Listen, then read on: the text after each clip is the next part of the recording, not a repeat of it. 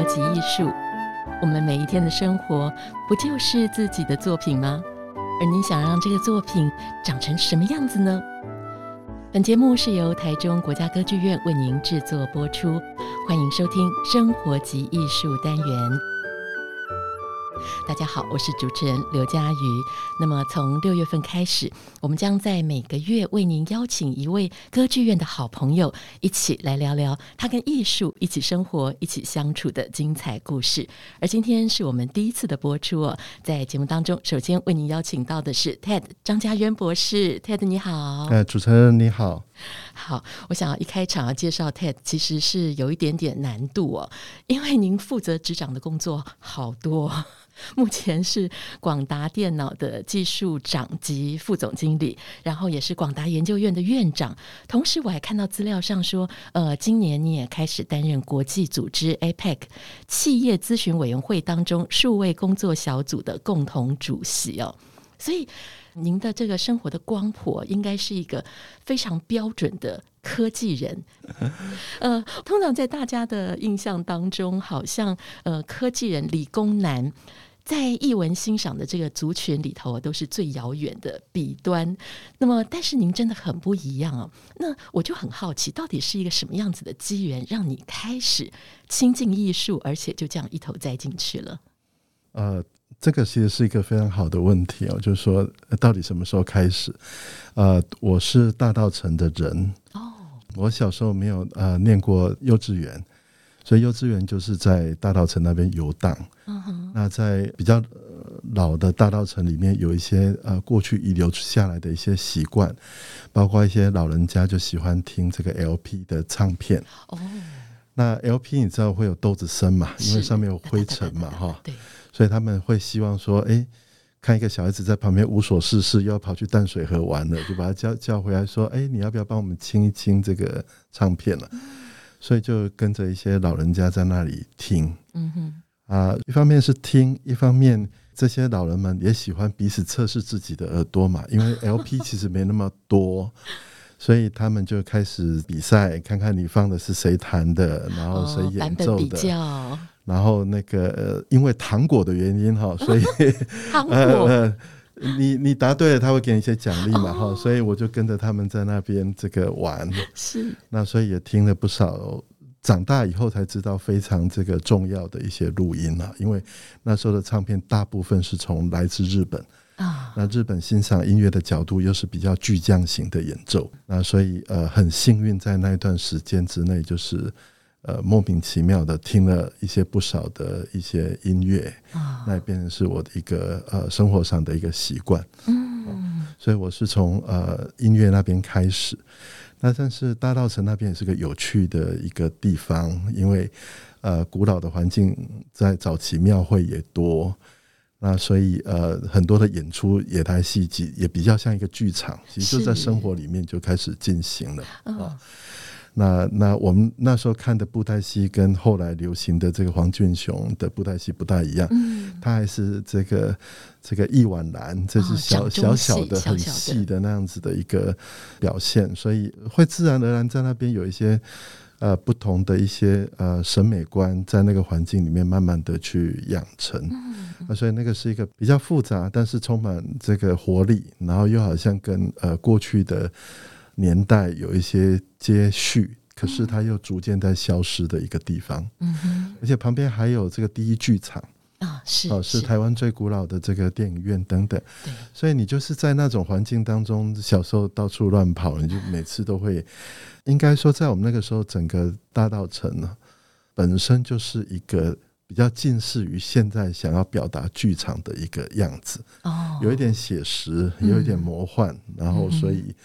是很很精彩有趣的了哈，嗯、所以呃，就养成我对比较多的呃事情有比较丰富的记忆在那个地方。是是，而且它是东西的一个交融，比如说您说看到了掌中戏，看到了歌仔戏，庙会前面的，然后又听到呃长辈们给的这个 LP 唱片，古典音乐，所以好像是东方跟西方的文化都在这里毫无排拒的。就接缝在一起了，对，它会自己接接在一起。嗯、就是说，你后来会发现，其实连布袋戏里面也用了很多古典音乐，是对不对？哈，所以所以呃，你就会很自然说这些东西好像是本身就是在一起的，起码有某些底蕴呢、啊，或者想要表达的事情，似乎就是在在一起的。嗯，那接下来的话就是我爸爸到嘉义去教书啊，所以到嘉义去的时候又完全不一样的环境，就是嘉南平原嘛，太阳很大，然后你就是有稻田，跟自然界就比较多的接触。嗯。那时候我们一个亲戚呢，他拥有一个电影院，哇，那个电影院呢就在我的客厅的旁边，所以我的老师去家访的时候呢，三次我都在电影院。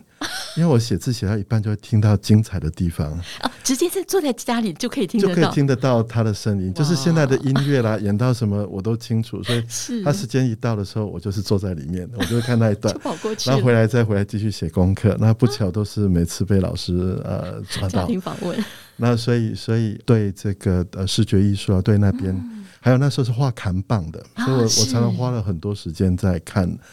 画这个我们叫做看板吧，电影的大看板，对大看板，那个很精彩的，就是说，是。怎么把一个照片呢割成九宫格哈，嗯、然后一格一格画，画完以后又要把它镶起来。对，啊，记得有一次他也叫我帮他画一格，哦、因为他要去赶场，所以我就画了 林青霞的一个眼睛。哇，所以所以啊，还带了小朋友去看，就是很嗯杂乱无章的去、嗯、呃呃慢慢的去。长大吧，对这个部分的兴趣在这里。嗯哼，那但是真正从从这个所谓的我们说比较这个市场导向的东西变成比较艺术的，是在有一年里面，突然有一天我不能再进去那个电影院了，因为他电影院包给一个老欧啊，哦，然后那老欧啊他不让我进去了，不让我进去。后来我就跟 跟我进去讲，他后来说这小孩子还是让他进去了。嗯哼，然后我们就又可以进去，但是进去以后。通常都只有其实四个人在电影院里面。哦，就是我跟他嘛，嗯，还有卖花生米的，嗯，还有放映师，就是就四个，因为他放的没有观众。放，放的电影没人要看。哦，因为他放的电影，你看在乡下地方还有这个呃夺桥遗恨啊，四个小时啊，或者是什么，他就是放很多很特别的电影，我说我们以前看不到的电影，嗯，那当然也没人看，一年以后他就他就走了，他就不见了。后来我才问问我的这个姨婆，她说她是老师退休，啊退休以后呢，她就年轻很想看电影，他都看不到，就要圆年轻的梦，拿她退休金包了她一年，哇，他只放他要看的电影，所以他他根本不在乎不管市场的。有没有人，他就是要放这个电影，嗯，那我是好奇啊。也是跟屁虫啊，就跟在人家后面去看人家在看什么东西的电影。呃，那时候我大概十岁吧，给我很大的的的冲击，说哎，原来电影除了这武侠片啊，或者是搞笑的或台语，还有这种电影。是，所以所以那一次就就把我的视野就打得比较呃宽一点啊，所以说哦。原来是这样的一个世界在那里，嗯、很迷人的世界在那里。所以，嗯，我运气不错，有碰到一些奇怪的人，对，对 算是生命当中奇妙的一些贵人哦。嗯，是。但是从生活当中，比如说小孩子跑来跑去啊，搬张椅子坐在庙口，或者是听呃唱片里头的这些音乐，到真正走进一个表演艺术场馆，或者我们说音乐厅。这是又是到很后来发生的事情吧？对，我当初有一个衔接的问题哈，嗯、就说像这个老人家用日语去发音这些艺术家的名字，其实我是不不懂，听不懂的。譬如说贝母，中文翻译成贝母，嗯、可是老人家会说卡蹦。就一个泵，哦、那但是你也不知道什么是泵，嗯，哦，或者是卡拉样，或者是什么，所以是到念初中才慢慢会英语，才慢慢去接起来。哦，原来我听的是 A 等于这个，这个等于那个，就就慢慢去接。嗯，那真正去进到一个厅哈的衔接，应该是在念大学的时候，有一位叫季寒竹神父，他在台南创设一个叫做啊华灯艺术中心。嗯他用天主堂的地下室里面，他就啊、呃、把它做成一个艺文活动的地方。他那个时候是全台湾收藏国外的短片跟影片最多的人。那他开始引进很多艺术的电影，包括后来的华灯剧团演变成台南人剧团，都是从那个时候开始。所以我蛮幸运的是在最早期那个时候，嗯嗯嗯、放学以后 就往地下室冲哈，所以就开始去看到比较又更呃欧洲那一边更多的一个表演的形式。嗯，那那个时候也处于台湾开始说有文化中心开始要建立，嗯、所以台南文化中心也是几乎那个时候开始建立。是，那所以当开开始有一个正式的厅的时候，大家就会有。引进更多呃好的表演来，但是在早期其实很多表演是没有人的。对，我们必须要讲，就是说，当他一开始被引进的时候，其实音乐厅里面是空空的，常常是空空的。台上有时候人还比台下多。对，那甚至后台的人都比台下多 哈，就是说后台人比前台多嘛哈，前台人比下面多那种感觉，常常又回到我十岁跟那个老人家在看电影那个感觉。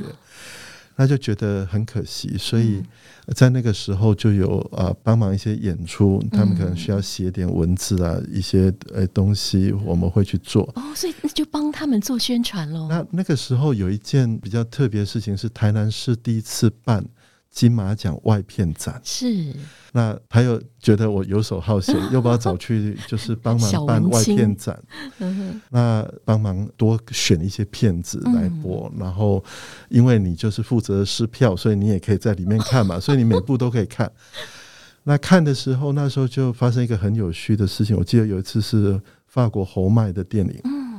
他用很多呃舒伯特啦，或者一些曲子在那里，所以他们就因为要写这个评论啊，嗯、就说那可我们不知道这是什么，很好听。啊，哦、所以我就说好像是这个，好像是那个，那后来都猜对了哈，啊，所以他们就说那我们要不要就是奇美基金会跟这个台南基金会来办一个古典音乐欣赏的活动？嗯我说我不合适啊，因为我那时候在念研究所。我说这个不大好，我在念太空哎、欸，我在做太空计划。然后他也骗我啊，就是说他现在在法国哈，就是主办的人在法国。他说你帮我开曲子，每个礼拜都开好，那你要做什么什么都都好。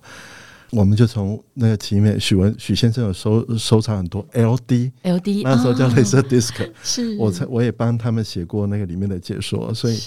我就帮他们选挑了这个节目，结果他第二天他就往报纸一看，说：“哎，这张嘉恩老师要来讲古典音乐。”然后一年的片子就是这样子，公卿变事主，那所以就就开始去呃学习怎么去帮助一些人呃做这些的音乐的欣赏，或者是比较复杂的这些呃剧场的欣赏。他差不多在那个时候就开始。那当然，这个就有压力了哦。嗯、就是说，你 突然来了一些老伯伯，好多人，他对你有些期待，你就要逼着你要再去多读一些书啦，是上一些 master class，然后呃找到对的资料，再用成他可以懂的语言来告诉他。大致上，我在研究所的生活就是有一半在学校做研究嘛，另外一半都是在给演讲准备东西的过程，哦、差不多在假日都是在做这个事情。是，是。那那所以就这样慢慢慢慢走到这个世界吧，因为我们毕竟是、嗯、是从外面慢慢慢慢到，嗯、就是摸索，然后、嗯、呃喜欢，然后变成生活的一部分，这样慢慢走。对，是是，所以您这个摸索进来的这条路，其实也可以给很多目前还在外面摸索的一些人 一些的帮助，让他们开始进到这个古典音乐的领域。那据我了解，就是您原来最早涉入的，或者最深入研究的，就是古典音乐。而且听说在疫情之前呢，您有一半的时间每年大概都是在国外工作。或者是开会，呃，所以您欣赏很多音乐会啊，或欣赏表演的足迹，其实不只是在台湾了，是遍布到世界各个大城市。嗯，我们通常都会事先就去 survey 啊，有时候我的 schedule 也是跟着音乐会走。那、嗯、我在那边白天开完会以后，我晚上可以有一场呃音乐会。你会刻意这样子去安排？我会呃，等到我比较 senior 的话，我会。嗯那我年轻的时候，当然我必须要跟着老板的这个足迹嘛，哈、嗯，因为我刚加入广达的前十年还是这个林董的特别助理，哦、所以我一方面管研究院，一方面也要担任他的助理，所以啊、有很多的东西啊、呃、要同时来进行。嗯嗯嗯。到我后来比较能够主导了，大家都知道，国外的人也知道，就是说要找我去开会很简单。如果那边有好的音乐会、好的时间的话，我就会在那边 show up。有一次我在呃在德国从北到南飞到台湾，嗯，我一个城一个音乐会下来，然后但是我每个城市只住一个晚上，所以我我就是就这样慢慢慢慢下来。但是每个城市都听一场音乐会，都有一场音乐会，然后从这个 Berlin 啊 Frankfurt，然后到那个 Munich 都运气不错，而且回到台湾以后是拉着行李箱进国家音乐厅。哇！我又听了那个 Gergiev 的的音乐会，所以刚好就连连连。哇！是是，那其实好像您家就住在台中歌剧院附近，对，对。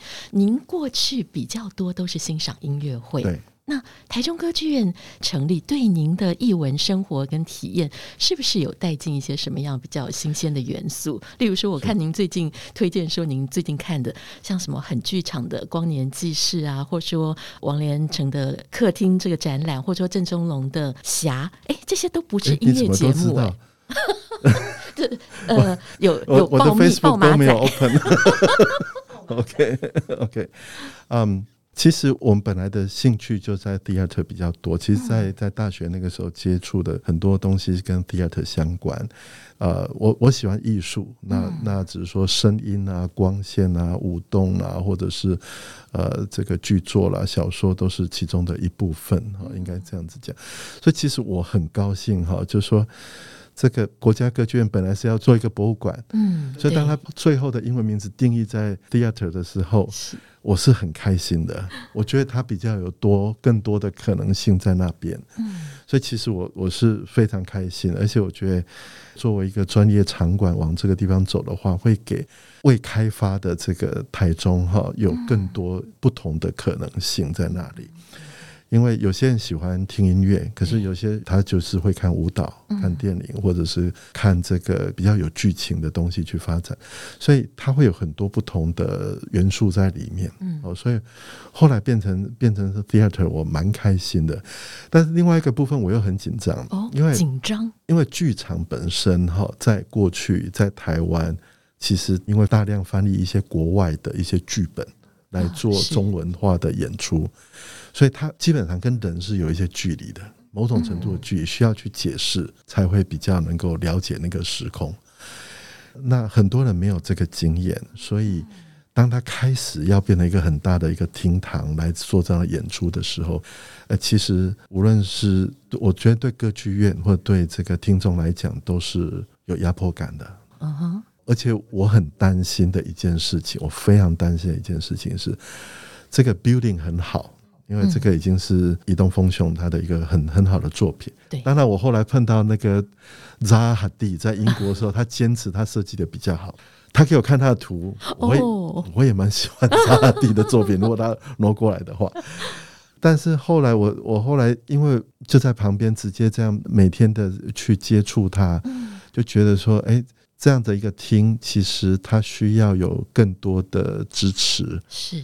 然后它也需要能够让更多人能够了解他办的这个活动到底真正的内涵是什么，嗯因为无可避免的哈，他进来的刚开始活动都会对一般人来讲会比较重，对。那但是你会发现很多创新的因素、破坏性的因素在里面，不管你喜欢或不喜欢，这个就是他的一个表达。对，他这样表达以后，就有他存在的一个必要性。是。那我们那个时候就是，其实我跟我太太其实是紧张的。我们希望它不要变成一个一个华丽的废墟，就是说我希望它有很好的节目一直延续下去。我也希望有很多人都在里面，然后也希望说它的存在能够对包括偏远地区的小孩子啊，或者什么，像我小时候什么都不懂。然后，是不是有机会能够看到这些演出？那是不是有更年轻人他的新的创作，可以在更完善的一个剧场里面表演？不要像我们以前那样子，就砌几个木头筒子 站上去就要演品特，要要演干什么的作品？所以，因为我小时候经历过那一段，所以我对他的期待就会呃比较高。然后我也比较期待说他能够。真正变得我的好邻居，我随时要去他，就是我今天有空，我走进去，我就可以很高兴。嗯，啊、呃，有很多活动。我们上台北是很辛苦的，如果是媳妇在谈。然后你又坐在正中间，然后他开始要弹这个 encore piece 的时候，你就会紧张，因为他 encore piece 有时候长得像一整整场的音乐会嘛，所以就开始紧张，胃痛，我到底要不要现在出去，还是要把它听完，还不要出去，要不要听完？那那但是有台中以后，你就基本上就只是跟你的朋友挥手而已，嗯嗯，你们回家吧，我我家就在这里，慢慢走回家。那所以，当然旁边有一些很热心的企业家也住在那附近。嗯、当然，他对这个事情也不是那么明白，是但是他希望它是一个好的环境，所以有些企业家就会赞助树木啊。好、哦，因为树木是重要的。他们会说这树怎么不是太好？那树是重要的话，土就变成重要了。对，所以他们就花很多时间在那里支持这个事情。在早期，嗯、有一次发生一个事情比较有趣是。我记得有个节目叫做《晋级的狂想》，它是现代音乐，可是大概是六十年前的现代音乐，就是那种大家不好听的音乐。嗯，那当然这是很有名的作品哦。那但是就没有人要看，所以我就做了一个比较有趣的事情啊，我就写信给整个研究院，你们有住在台中的，然后你欢迎你带父母亲来听，然后我买票给你们听。所以那一场我们也做了不少人坐在里面。啊，很多人从来没有进去，但是我觉得没有进去的人对新的艺术接受的程度更高哦，因为他没有偏见，他没有任何偏见，所以很多的妈妈们从来没有进去，第一次进去啊，爸爸们他说。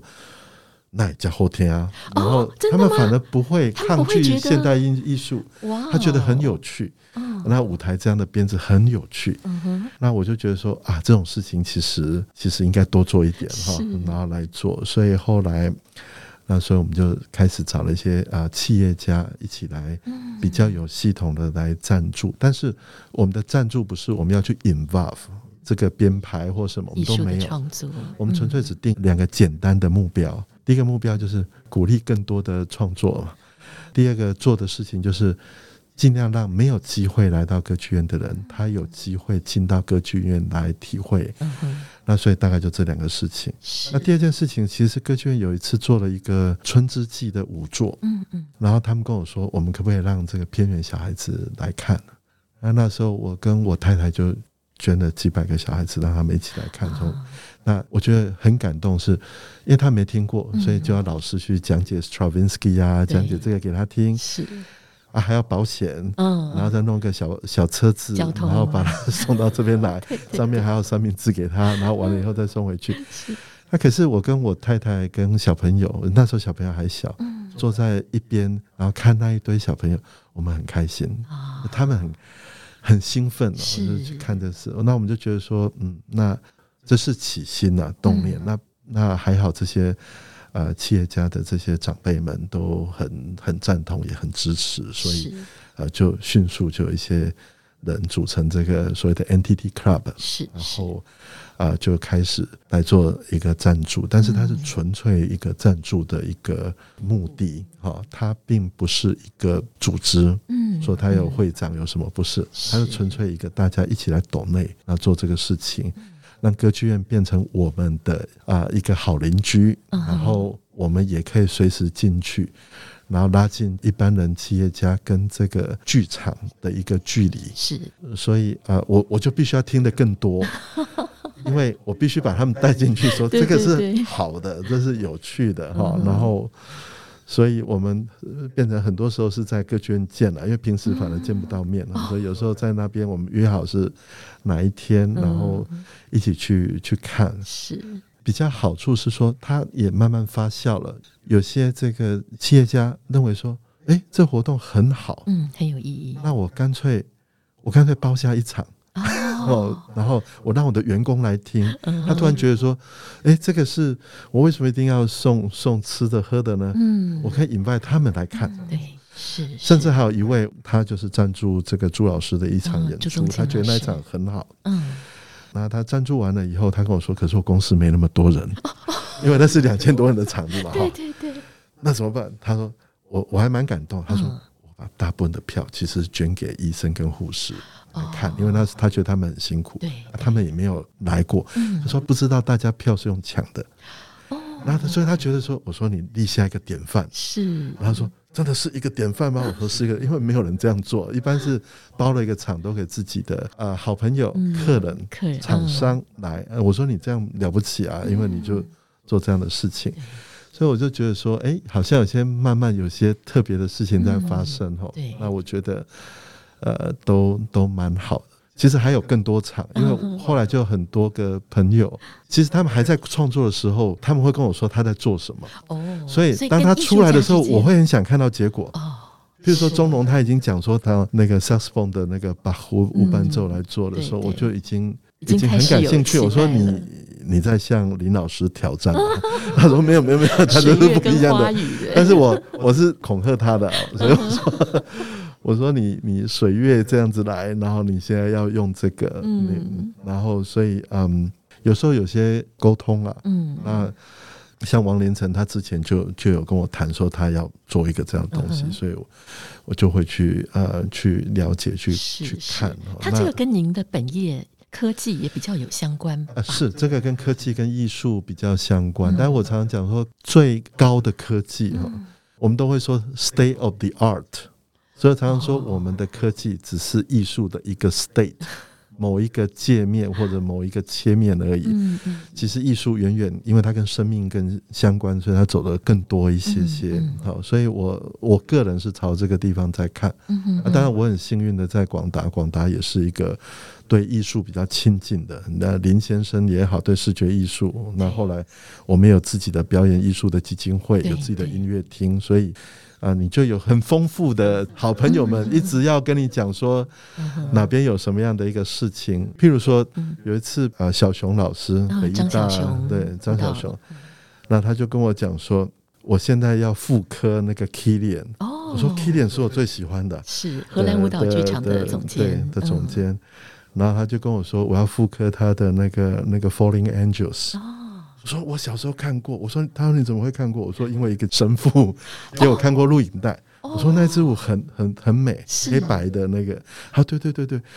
但是呢，我们现在也遇到一些困难，因为就是有 budget 啊各方面的困难。那然后我就说，我就当砖头给你抛一个砖，等那个玉来吧。所以啊，诸如此类，在我做得到的范围之内，我们就会去给一些啊帮助啦。呃，所以我自己在看这样的一个一个动作，文化传承或者是散播的一个动作，其实是我觉得是我我们如果做得到的话，是应该去好好去做。嗯，但是我们能够做的很少，所以我们希望更多人一起来做这样子。Ted 真的很客气哦。其实 Ted 刚提到的，就是台中国家歌剧院邀集了台中当地的台中当地一些企业家，呃，成立了一个 NTT 艺友会哦，NTT Club，有钱出钱，有力出力，为很多新的艺术家的工作提供了一些经济上面的支援，同时也透过他们的努力，让很多偏乡的小朋友有机会人生第一次走进一个。剧场里头来看节目，呃，真的可以说是让整个台中国家歌剧院不仅仅是有非常精彩的演出，而且把这个艺术深入扎根到整个中部地区。那我不知道听众朋友晓不晓得，他还有一样工作是跟大部分要看表演的朋友们非常相关的，就是我们每次要去看表演之前都要买一张票。那那张票现在是用 OpenTix 的系统，那这也是您在广达带着一群年轻的工程师，我据说是有什么七十人的这个工作团队开发出来的。呃，您为什么会花费这么大的心力来做这件事呢？嗯，一般企业都要赚钱哈，对，所以我不能把这个计划想说我们花的心力太多。所以呃，先从 NTT 那边我再延续一点点哈。嗯嗯。那 NTT Club 那个时候在一开始创办完了以后，其实呃，从文怡建英那边以后，其实呃，球员总监他也呃花了很多的心力。是。然后，所以我们那个时候很多这个活动的一个开展，那包括深化，其实呃，在过去这几年做的更多，嗯，所以它的范畴也不在于单单是鼓励创作而已。其实歌剧院这边也相对应的也付出了呃不少的一个精力啊。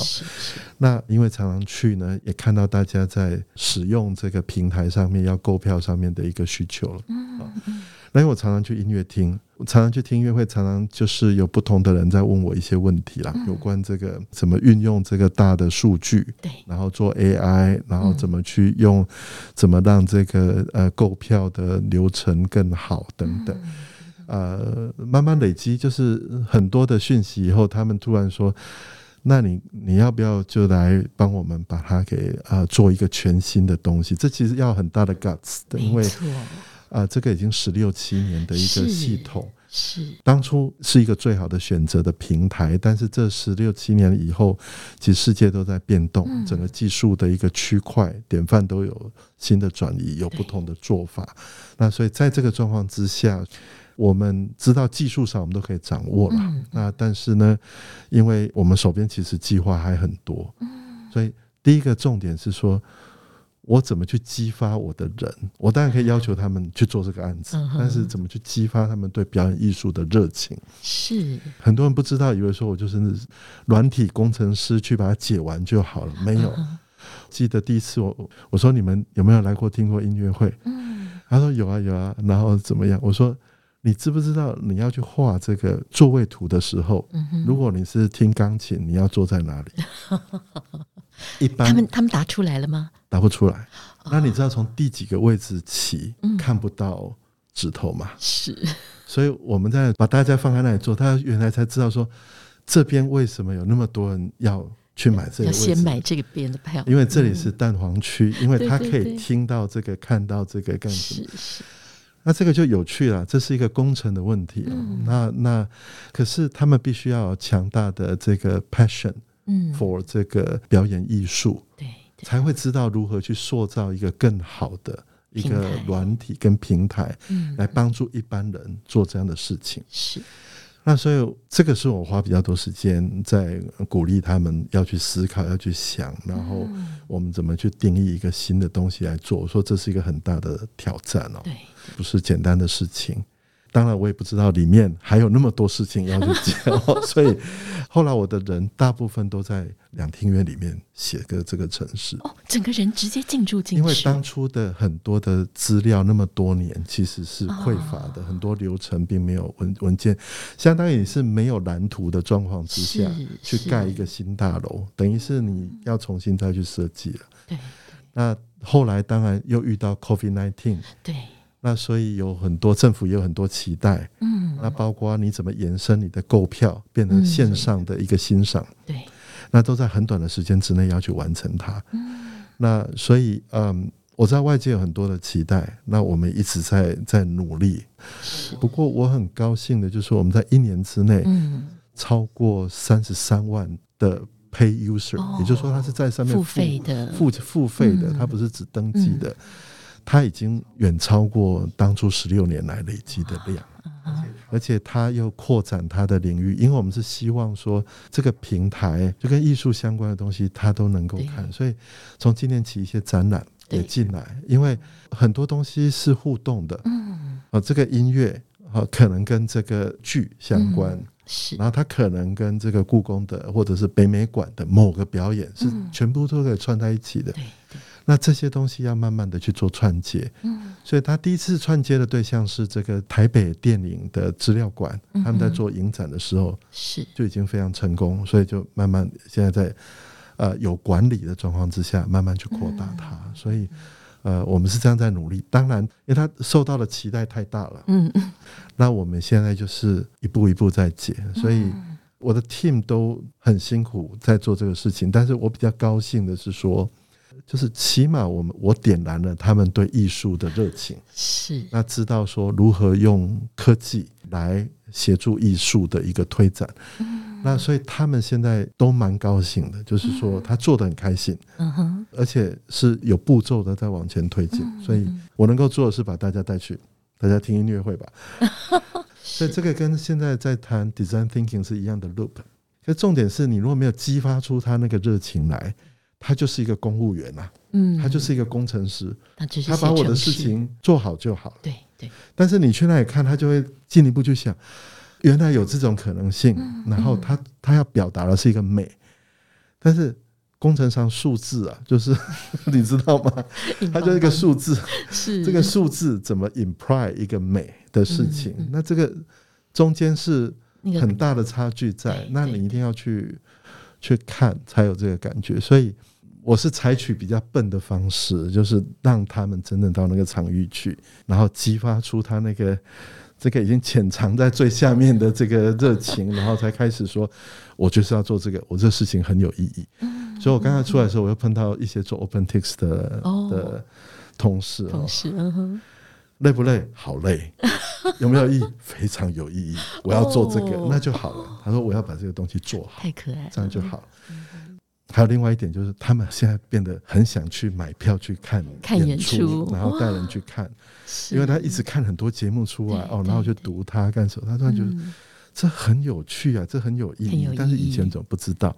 所以我我希望感染更多的人，就像当初那个退休的老教师，他去看那个电影，他他也在那个时候感染我说，哦，原来他对这个事情的。呃，这个喜好跟那个是这么强烈，到已经退休了，他就是把钱花掉，然后再回去住老人院那样子。所以，嗯，我我觉得我碰到一些很很很好的人，然后他们一辈子，他们也许都默默无名。我我其实我到我到现在都不知道他的名字。哦，那但是他们做很好的事。是，那我觉得如果这样子就可以这样子做就，就就很好。其实听 TED 张嘉威博士分享之后，真的感受到科技跟艺术之间，其实科技可以变成一个很好的界面。所以您在接下来以您航太的这样子一个背景，然后现在又致力在云端预算啊、大数据演算法、社区媒体这些物联网的这些应用上面，您还有没有什么样子的期待？想要再进一步做一些什么事？嗯。就是说，以工程去延伸出来做这个研究，或者是以工程科技来做更多呃对人有帮助的事情，嗯嗯，那这个是一件事情。是，那可是这个东西多半不是在精神的层次，嗯，这是比较是在于我们的这个肉体上面的一个呃层次，精神上面的层次还是要靠艺术这边来，嗯。那所以，以这个科技跟艺术怎么去做结合，怎么去把人的想象，然后化成以艺术的形式，然后来发展，呃，这是我很有兴趣的一个事情。嗯嗯。那现在是一个全世界一个大融合的时代了，就是说很多的虚跟实的东西不断的在整合。嗯。那在新的这个呃 Metaverse 的状况之下，在元宇宙里面，其实有很多事情都在发生当中。嗯，那这些东西都会改变我们对无论是艺术表演的方式，或者艺术改变人的方式，嗯，或者它影响下一代的方式，是都会有很大的一个改变。嗯，好，那我我也很高兴，因为这个有歌剧院，因为它就在旁边。嗯哼，所以你可以想象我的小孩子。他在十五岁之前就看了所有的华格纳的《指环》四大部。哇，好幸福！焦元溥说他破了他记录，所以他是一个幸福感。如果你你你你这样常常走进去，呃，所以你就可以看到小孩子一年一次、一年一次的一个变化。对对。然后我也带他们去听这个，嗯，白建宇。他八天的全部的这个贝多芬钢琴呃奏鸣曲。是是。哦，所以我说你们可以听到这么好的音乐，爸爸都五十五十好几了，他听到你们才十几岁啊，那他说对啊，那我将来怎么办？我说将来靠你们自己。所以我我觉得我我比较希望有更多人去呃享受那个那个时刻那个 moment，但是一定要人要进去，对，才有那个 moment。当然，最好欣赏音乐的方法就是走进去，在里面听，嗯、或者是走到剧场里面，在里面看。嗯哼，那你会看得到呼吸啊、气味啊、嗯、空气的流动，甚至整个整个所有的听众都是其实表演的一部分，你会有那个感觉。对，就像我以前华灯刚开始剧场的时候，没人，后台没人了，嗯，那我要去帮忙在地板去粘那个有没有道具的位置啊？马克，因为有时候我 我书念完了，他说你赶快来，我们没人了，帮我们 赶快做。他有时候帮我们弄点音乐啊，干什么？那你就觉得说，然后你完了以后，你坐在台下，嗯，来看着台上的人在表演。演出其实你会蛮高兴，当他们还可以很精准的，嗯，把一个道具摆在你刚才定的位置上面。是，其实剧场就是这样，它就是一个很迷人的地方。对，它就是它很多的人，那很多的事情在发生，所以。很多的感动了，就是那种感觉，一起成长的那种感觉。对对对，剧场就是这样一个会让人感动的地方。它承载的不仅是很多人生命的记忆，同时也是整个社会的一个共同的情感呢。所以，真的不要觉得走进歌剧院或者是走进剧场是一件让人害怕，或者是你要正襟危坐的事情。就像 Ted 所说的，你就走进去了。走进去之后，你一定就会找到属于你自己的位置，能够安心的坐下来。对。对，好，我想今天真的是非常谢谢 Ted 跟我们分享了这么多，而且我们也非常的期待在您呃以及这群年轻人的努力之下，不仅是国家歌剧院能够有更多不同的一些工作的发展，而且也能够在科技上面给予现在的艺术的发展更多的一些帮助。好，非常非常谢谢张家渊博士跟我们聊的这么多精彩的这些故事哦，谢谢张博士，谢谢。谢谢，谢谢您，谢谢，谢谢，谢谢主持人。